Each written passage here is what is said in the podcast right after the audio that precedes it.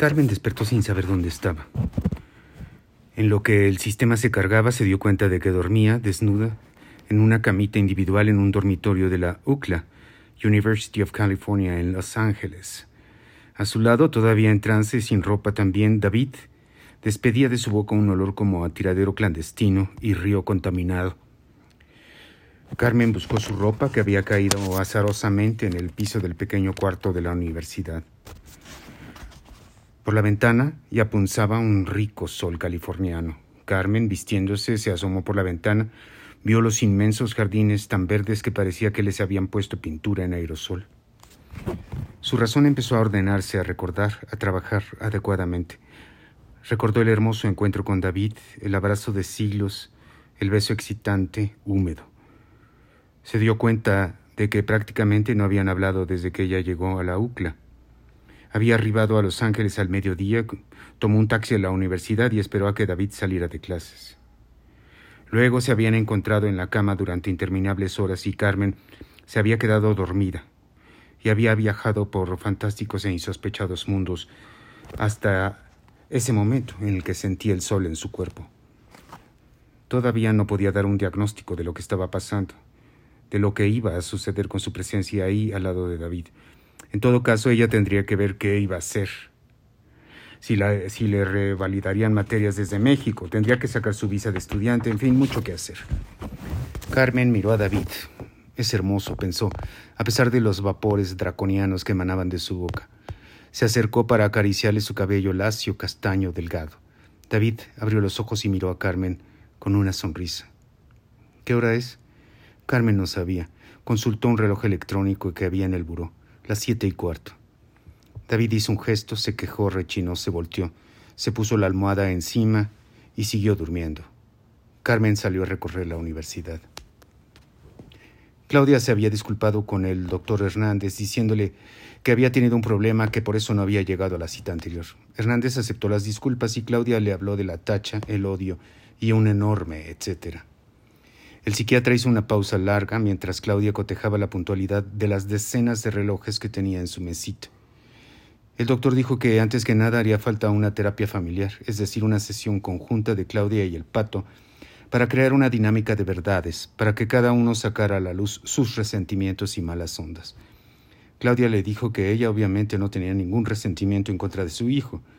Hernández replicó que quizá hubiera culpas escondidas por ahí, la culpa de la muerte de Alex, su hijo menor, la culpa de la muerte del papá de Pato, más las que se acumularan.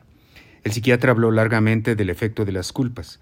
Claudia sabía que tenía razón, que en el fondo ella se sentía culpable por el secuestro y la muerte de Alex, aunque ella no había tenido nada que ver, o quizá por eso, por no haber sido más proactiva, por no haber intervenido más, por haber dejado que los expertos de la AFI hicieran y deshicieran.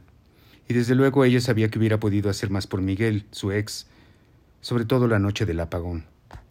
Ella lo conocía, sabía lo que le estaba pasando, había descubierto su mirada de vidrio, estaba segura que él estaba tocando fondo, y no hizo nada. Quizá pensaba que si Miguel se moría el mundo no perdería nada, al contrario, quizá creyó que nunca se iba a atrever a pegarse un tiro. Quizás se sentía más a gusto ahora que ese borrachín era polvo, lo cierto es que Claudia se sentía completamente responsable de lo que estaba pasando con el pato en esos momentos. Ella era la madre y había dejado que las cosas llegaran a ese punto. Pero él había perdido a su padre. Ellos dos eran muy apegados. No podía ser estricta inmediatamente después del suicidio de Miguel, sobre todo porque el pato había descubierto el cadáver. Hernández comprobó fácilmente que como todos ella estaba llena de culpas y que esas emociones no eran buenas consejeras para resolver el problema de la ingestión de su hijo de metanfetaminas. Claro, e-, ella no era la sola culpable. Como antecedente estaba el alcoholismo de su padre, la muerte de su hermano menor, la personalidad impecable, robusta, graciosa y chispeante de su hermana menor, el ambiente, las amistades, en fin. Sin embargo, la pregunta fundamental era claro, ¿qué hacer? ¿Por dónde empezar? Claudia le había retenido una vez más las llaves de su auto y había cerrado la llave económica. Pero el pato no tenía.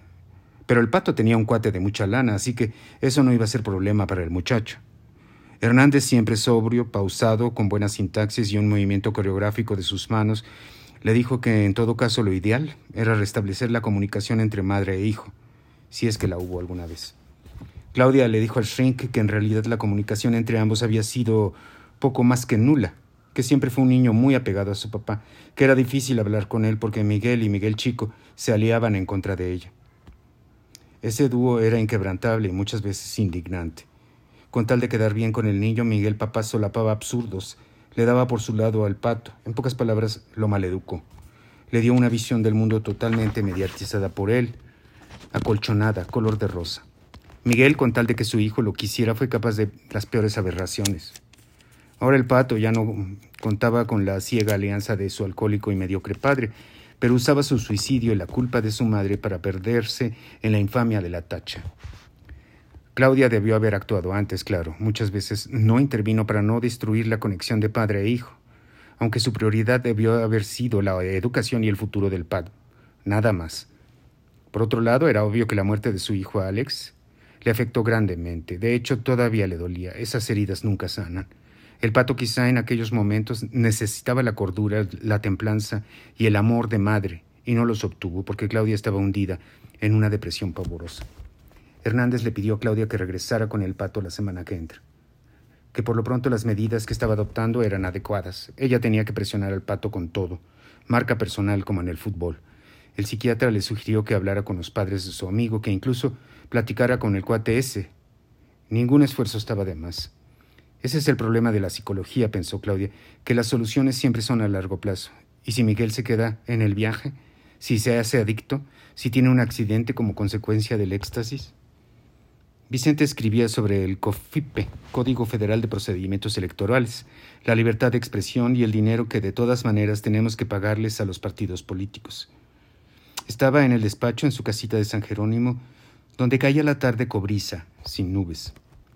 En la nueva ley electoral ya no estaba permitido hablar mal de un candidato, aunque se tuviera la verdad en las manos. Si tal o cual candidato o diputado era un ladrón, un violador o golpeaba a su mujer, si había traficado con sus influencias, si había malversado fondos, ni modo. Las campañas negativas estaban prohibidas. ¿Y los noticieros? ¿Cómo distinguir entre una nota periodística y una campaña electoral? ¿Y los programas de opinión? Si un intelectual opinaba sobre Andrés Manuel López Obrador o algún candidato de otro partido y esa opinión no era favorable, entonces estaríamos hablando de campañas negativas. Además, todo el dinero que se había ahorrado en los spots ahora se estaba gastando en monitorear a los medios. El IFE, Instituto Federal Electoral, se había convertido en una entidad censora con la autoridad de juzgar si las campañas eran positivas o negativas. A veces no es tan clara la diferencia. El IFE como entidad plenipotenciaria omnipotente, censurando, cortando, corrigiendo. Además, ¿por qué yo como contribuyente tenía que pagarle a un partido político con el que no comulgaba? El candidato a la presidencia, López Obrador, hizo un campamento en la Avenida Reforma en la Ciudad de México para protestar porque los resultados de las elecciones le fueron adversos. ¿De dónde salió el dinero para pagar la comida de los que acamparon? Claro, Alejandro Encinas, jefe de gobierno del Distrito Federal, proveía a los rijosos del llamado gobierno legítimo de agua de mis impuestos y se llevaba los desechos con mi dinero. Además, se supo que ah, el PG, AMLO, les pagaba un sueldo a los del campamento para que se quedaran ahí, de mi dinero, del que le tengo que dar a los partidos. Por si fuera poco, el IFE multó al PRD, Partido de la Revolución Democrática, por ese campamento. ¿De dónde salía el dinero para pagar esa multa? Otra vez, de mi impuesto sobre la renta, de mi impuesto al valor agregado, de mi impuesto empresarial de tasa única, de mi impuesto predial, de mi impuesto sobre tenencia de automóviles. ¿Por qué? Todo en aras de la democracia. Pero finalmente le ha servido la democracia a este bombardeado país? En absoluto.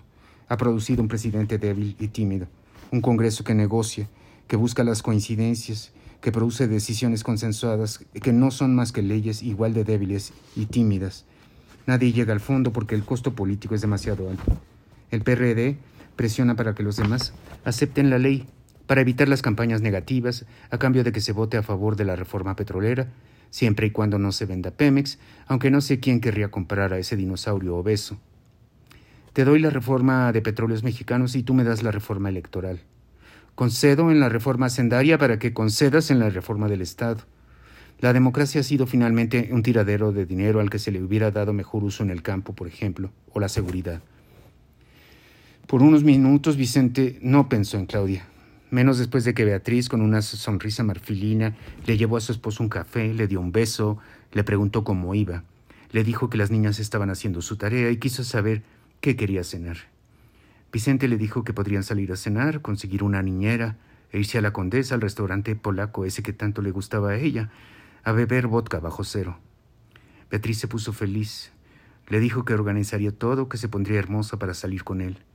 Vicente confirmó que había tomado la mejor decisión. Estaba contento en su casa con su familia, escribiendo sobre política, mirando el viaje del sol hacia el horizonte boscoso. Todo era armonía, paz, estabilidad. No había sobresaltos. El sexo era mejor que nunca. Las niñas estaban felices, en un hogar estable. Sus artículos editoriales estaban saliendo bien. Todo era coherente, sutil, liso, llano, como la superficie del hielo, como un Jumbo 747, a 44 mil pies de altura, sin turbulencias. Vicente sonrió y solo miró la pantalla. No le hacía falta nada más. El pato estaba listo para salir y una vez más a casa de su brother que ya ah, lo esperaba afuera tocando el claxon.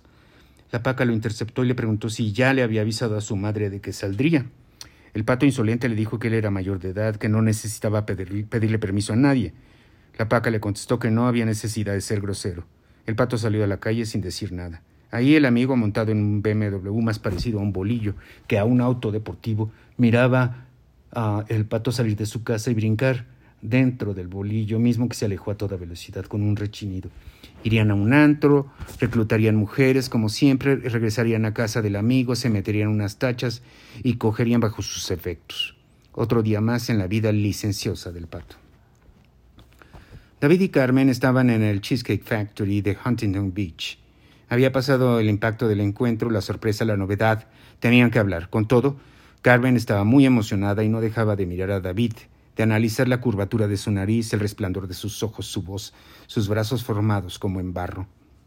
Pero David, por su parte, parecía ligeramente indiferente, misterioso, casi siniestro. Carmen no necesitaba aplicar un test psicológico para darse cuenta de que la decisión que había tomado de ir a buscar a David a Los Ángeles no era precisamente la mejor para el joven tostado por el sol. David miraba el menú y Carmen dirigía sus ojos hacia él con la esperanza de iniciar de alguna manera la conversación. Carmen empezó a impacientarse. No se veía ningún interés por parte del muchacho de aclarar, precisar, dialogar, establecer parámetros, lo cual ya en sí era un síntoma. Carmen empezó a sentir flojitas las piernas como después de dos horas de elíptica. Decidió apresurar el trámite y no, no girar alrededor del tema. ¿Qué te pareció que viniera a buscarte, David? soltó Carmen, fijando su mirada a la parte de atrás de la carta del Cheesecake Factory ubicado en el Condado Naranja barrio de excelente nivel económico en la segunda ciudad de habla hispana en el mundo, la populosa Angelópolis, con todo respeto, respeto a Puebla, Puebla. ¿Cómo que qué me pareció? Es una pregunta muy sencilla. ¿Qué opinas de que yo esté aquí? ¿Qué opinión te merece el que haya dejado a un lado mi orgullo, mi carrera en México para venir a buscarte? David bajó la carta y se dio cuenta de que Carmen estaba hablando en serio. Me encantó la idea, Carmen, aclaró el chavo con el entusiasmo de una cajera de banco recibiendo el pago del servicio del agua. Pero no te agarro la onda, o sea, ¿qué quieres que te diga? Además, no sé qué planes tengas. Justamente eso es lo que quisiera hablar contigo. I'm all ears, manifestó David, contagiado ya por los gringos. Al revés, yo soy toda oídos. David la miró como si tratara de auscultarla. Ahí te va.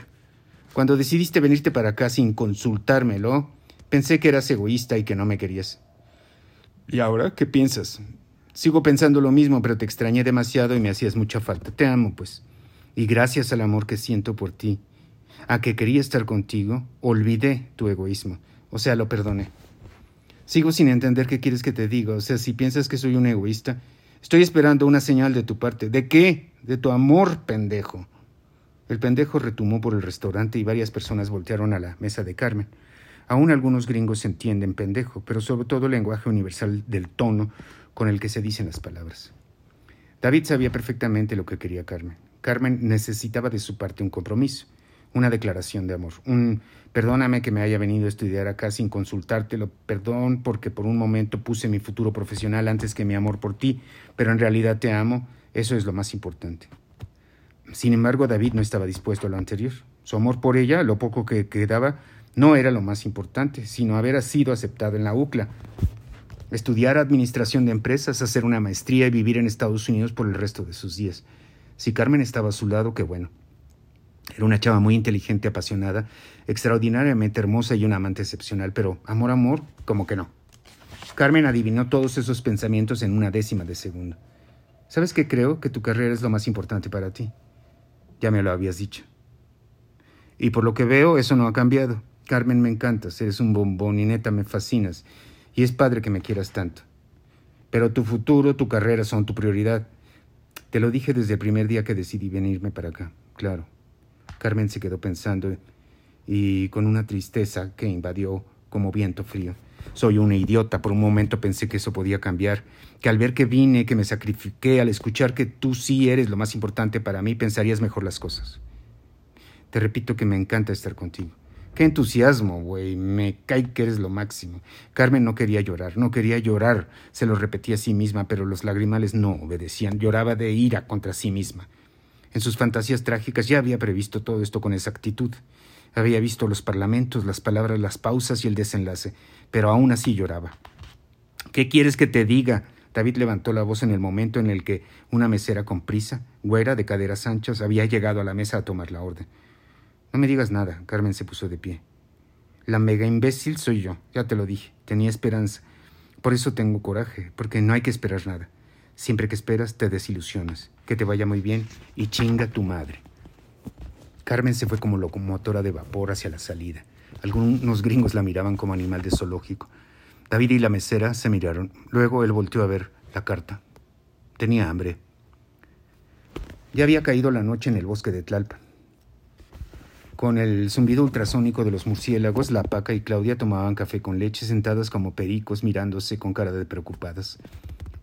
La Paca ya le había informado a la patrona que el pato había salido, que le había contestado groseramente, que su cuate, como se llame, había ido por él en un carro que parecía un bolillo y que habían arrancado a toda velocidad. Claudia le contó a la Paca todo. La criada de los mofletes se persignó varias veces e invocó a todas las vírgenes y santos del catálogo. El que su niño Miguel consumiera drogas era para la paca un pecado mortal, como mentarle la madre a Dios, o peor. Pero, pasando los rituales y la mención del santoral completo, había que buscar una solución. La paca opinaba que el tal Ricardo, el cuate del autobolillo, era una pésima influencia para él. Claudia lo confirmó, el amigo no tenía la supervisión de sus padres y era en su casa donde se hacían todos los reventones. Claudia decidió buscar la dirección del susodicho Eir. La paca nunca había visto a la patrona tan decidida, pero antes de que la jefa se fuera como alma que lleva al diablo, le preguntó por el chente. Tan guapo y tan educado él. Claudia le dijo que Vicente, así guapo y educado, había regresado con su mujer y sus hijas. La paca mencionó a los santos que faltaban de repertorio y las palabras Virgen Santa se repitieron como en un sermón. La paca no lo podía creer. Se veían tan enamorados. Sobre todo él, agregó la paca con un rostro intrigado. Sus ojos le brillaban, se veía el amor en todo su cuerpo, señora. Pues ni tanto, contestó Claudia fingiendo indiferencia. Además, está mejor así en su casa con su mujer, con sus hijas. Ya me sentía muy mal de haber destruido un hogar. De todas maneras, señora, ay patrona, ¿qué va a hacer ahora? Nada, Paca, seguir como antes. Claudia iba saliendo, pero la Paca no se aguantó. Tenía que decirlo. ¿Qué va a hacer con todo ese amor, señora? Ay, Paca, nada, esperar a que desaparezca. ¿Y él? No me interesa. Pero yo sé que la ama, señora. Entonces, ¿por qué regresó con su mujer? Porque, no sé, igual tiene miedo. Es que no es fácil cambiar de vida así como así. Y sus hijas, pues, igual se sentía culpable de haberlas abandonado. ¿Qué me quieres decir, Paca? Que trate de comprenderlo. Ok, lo comprendo. Claudia hizo una pausa dramática, acercándose de nuevo a la cocinera. ¿De qué me sirve que lo comprenda? Claudia invocó a las mismas vírgenes que había citado la paca para no llorar. Si él está allá, con su mujer, y yo estoy aquí. La paca se arrepintió. Había tocado una herida, una llaga grande, punzante, infectada. Perdón, señora, dijo la paca, como reverenciando a su jefa. No tengas cuidado, paca. Claudia se recuperaba rápidamente. Su mente volvía al objetivo número uno, su hijo. No se podía dar el lujo de perder a otro hijo. Tenía que dedicar toda su inteligencia y su creatividad en él. Así es la vida, remató Claudia, al tiempo que salía con prisa de la cocina, dejando a la paca mortificada. El pato y su cuate consiguieron a unas señoritas con pestañas postizas y maquillaje, como del Moulin Rouge. Pero estaban buenísimas, o por lo menos así se veían a la luz del antro. El pato y su compinche eh, percibieron que andaban querendonas y las invitaron a la mansión de este. Ellas aceptaron entre risa y risa, faje y faje, cuba y cuba. Apenas cupieron en el bolillo donde el pato ya buscaba la humedad vaginal de una de ellas. Llegaron a casa de Ricardo a toda velocidad. El pato habló con su pareja, una morena con carillas en los dientes y jeans ajustados, del éxtasis. Ella nunca lo había probado y el pato citó las virtudes de la droga, lo bueno que era para el sexo, cómo te relajaba, te hacía reír, provocaba que vieras nuevos colores que no existían, que sintieras cosas en la piel que en tu vida había sentido. La morena se estaba lista para ser desnudada y para tomarse una cápsula de ex con el pato. Vicente en su pijama miraba el noticiero de Joaquín López Dóriga y su catálogo de decapitados, ejecutados, detenidos, asegurados, explosiones, balaceras y una que otra nota sobre los misiles palestinos y la invasión israelí. Beatriz entró charola en mano con un par de sándwiches, jamón de pavo y queso emmental, como le gustaba a su marido. Sus cachetes estaban rozagantes, rojas como cerezas. Beatriz se veía bien y Vicente se sintió el rey y ambos le siguieron la pista a los entambados, encajuelados y torturados que el conductor de noticias describía con detalle todas las noches. Más muertos que en Irak, país inviable, estado en descomposición. Vamos por el mismo camino que Pakistán me lleva. Pero de repente en la sección de espectáculos del noticiero apareció el grandote. Sí, era el jefe de Claudia hablando del giro de la vuelta de tuerca de su telenovela, producto del embarazo de la actriz en la vida real el gigante presentó los índices de audiencia demostrando que finalmente la trama del trasplante de rostro le había dado un empujón a su telenovela y que todo se lo debía al genio, la pericia, la experiencia, la innovación de la escritora estrella Claudia. Vicente y Beatriz vieron una fotografía muy favorecedora de la dramaturga sonriendo, posando como en la foto de su primera comunión. Por un lado, era insólito que el larguchón hablara bien de un colaborador y en este caso no cabía de gusto enlistando las virtudes de Claudia, una gran escritora, una gran mujer que lo enorgullecía. Inconscientemente Beatriz volteó a ver a su esposo. Necesitaba conocer su reacción. Beatriz había dicho que su amor por él era incondicional, que ella iba a luchar por mantenerse a su lado a costa de lo que fuera. Beatriz había dicho soy tuya, pero eso no quería decir que era incapaz de sentir celos. Además, mirando a Claudia con esa maravillosa foto, Beatriz se sentía fea, gorda y tonta. Podía admitir que Claudia era infinitamente mejor que ella, más hermosa, más inteligente, más delgada. Además, Claudia era una profesionista exitosa, activa y productiva, y Beatriz era una ama de casa que estuvo a punto de perder a su marido. Vicente se puso nervioso. Sintió la mirada de Beatriz y quiso disimular, pero dicha acción evasiva causó el efecto contrario. Beatriz notó el nerviosismo de su marido y se creó una situación desagradable. Es muy bonita, lo tengo que admitir, dijo Beatriz como para disipar la densidad del momento. Se ve muy bien en esa foto, aclaró Vicente, tratando de mitigar los efectos de la escena. Todavía sientes algo por ella, ¿verdad? Beatriz se arrepintió de la pregunta porque conocía la respuesta, así que se anticipó a Vicente. Soy una idiota. Claro que sientes algo por ella, no te lo debía haber preguntado porque yo estuve de acuerdo en volver contigo pese a todo. Perdóname, olvídalo. Beatriz salió rápidamente más roja que cuando entró. Vicente se sintió culpable, pero a la vez su esposa tenía razón. Claudia era una gran mujer en todos los sentidos. Era más bella, más madura, más activa, más inteligente, más prudente, más sexy que Beatriz. Sin embargo, Vicente estaba ahí, con su emparedado, en su casa, con su familia, con su mujer, con sus hijas, y no con aquella fabulosa mujer inédita, sensual, agradable y educada. A esa mujer que no podía dejar de amar de un día para otro. Es decir, si en 22 años no pudo olvidarla, cuanti menos en algunos días. Y Vicente se tenía que acostumbrar a vivir así olvidaría a Claudia y haría su cotidiano esfuerzo por ser feliz y hacer feliz a las tres mujeres de su vida. Pero ¿y si Claudia era su alma gemela como siempre lo creyó? Si con la decisión que había tomado jamás podía ser verdaderamente feliz, lo más probable es que su vida seguiría como antes, como había sido desde que se casó, hasta el momento de la aparición de Claudia. La vida plana, pareja ordenada y sin sobresaltos que quizá todo mundo querría tener sobre todo aquellos con mujeres histéricas, menopáusicas, neuróticas, esas que joden todo el tiempo. ¿Dónde estás? ¿Con quién estás? ¿A qué hora regresas? ¿Por qué te tardaste tanto? Dame dinero, odio a tus amigos, deja de cambiar de canal. Últimamente ya no me tocas. Vicente, en cambio, a su lado. Tenía a su lado a una mujer que jamás le hizo ninguna de esas preguntas y ahora lo había aceptado a pesar de amar a otra. Vicente metió en sus pulmones algunos kilos de disque oxígeno. No había duda. Podían pasar meses, años y siglos, y Vicente seguiría amando a Claudia. Cuando Claudia apareció en la sala, al lado de una sirviente uniformada, el pato creyó que era parte de la alucinación de la tacha.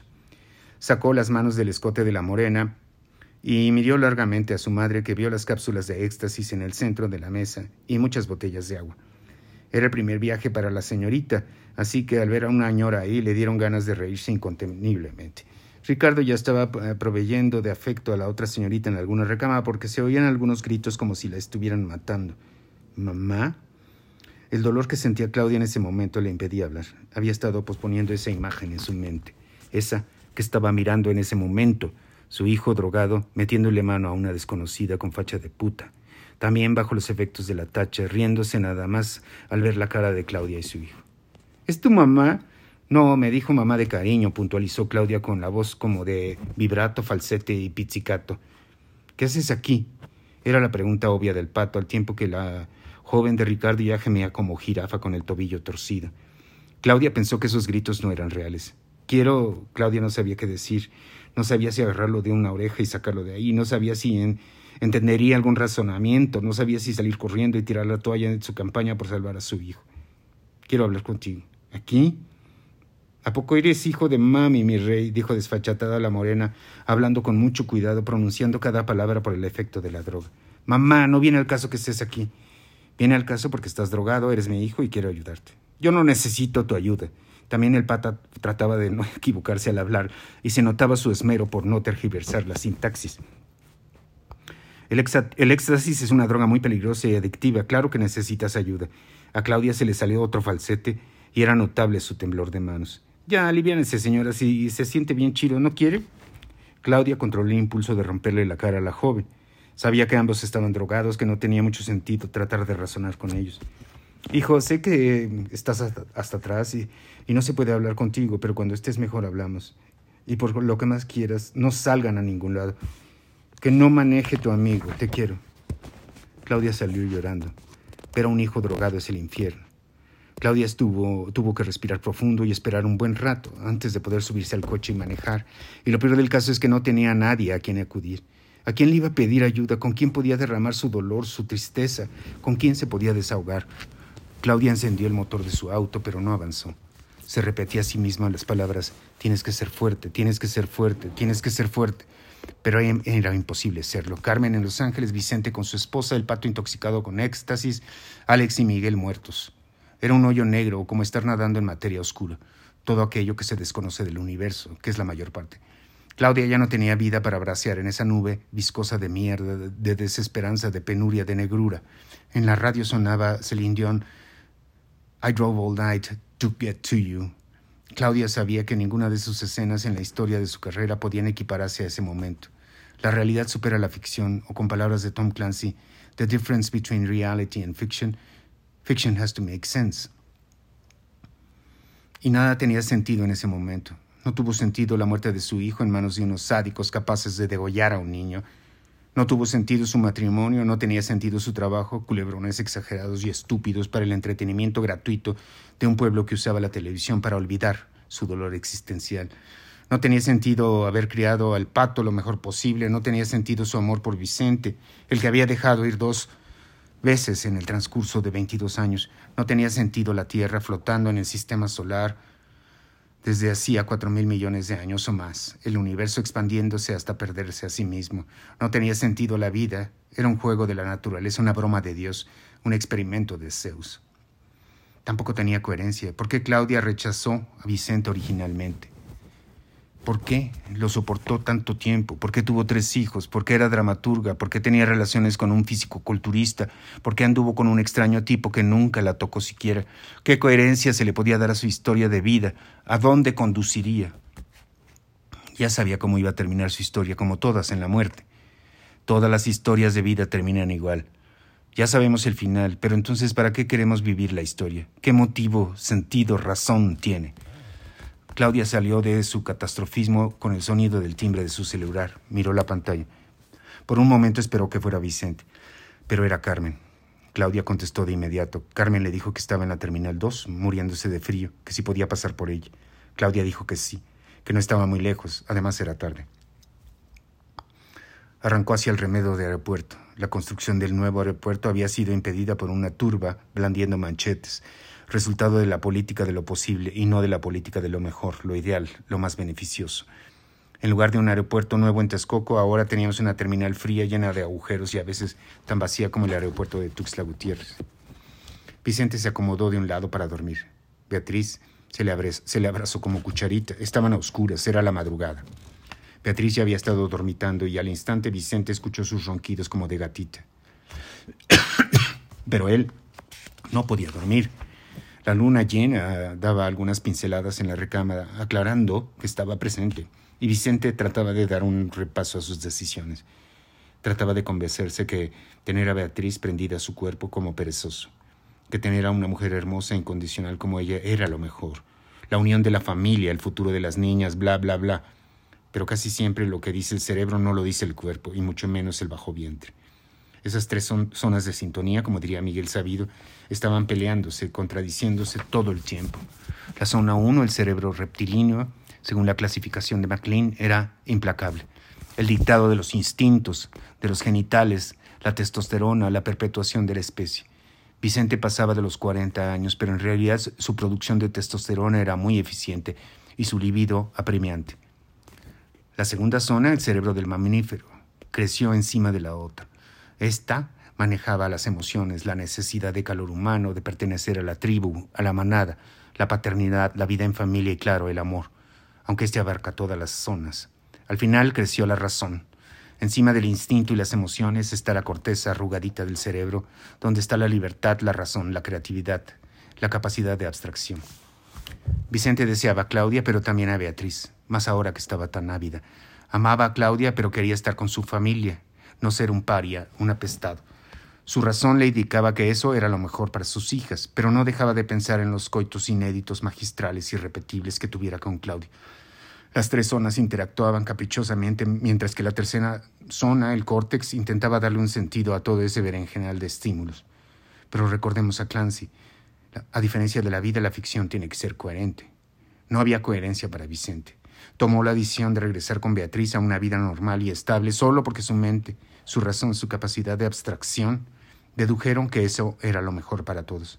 Pero su primera zona le dictaba otra cosa, sus vísceras otra, el sistema límbico, tálamo, hipotálamo, núcleo caudado, hipocampo, cuerpo calloso, sistema endocrino, neurotransmisores, neuropéptidos, todo en plena contradicción mientras Claudia abrazaba a Carmen por una eternidad en la Terminal 2 del aeropuerto, fría, seca, desolada, agujerada. Ambas mujeres se sentían seguras, una en los brazos de la otra, al fin juntas, solas y juntas madre e hija. Vicente, entre tanto, miraba la luz de la luna, sentía la respiración de Beatriz, percibía el reflujo y el jugo biliar en el esófago, y sabía que Claudia era la mujer de su vida. Mientras ella le decía a Carmen que no vería a Vicente jamás, que había sido una pendejada, un absurdo lleno de culpas, espinas y veneno, Carmen tampoco vería más a David, y ambas llorarían juntas y ayudarían al pato y saldrían adelante.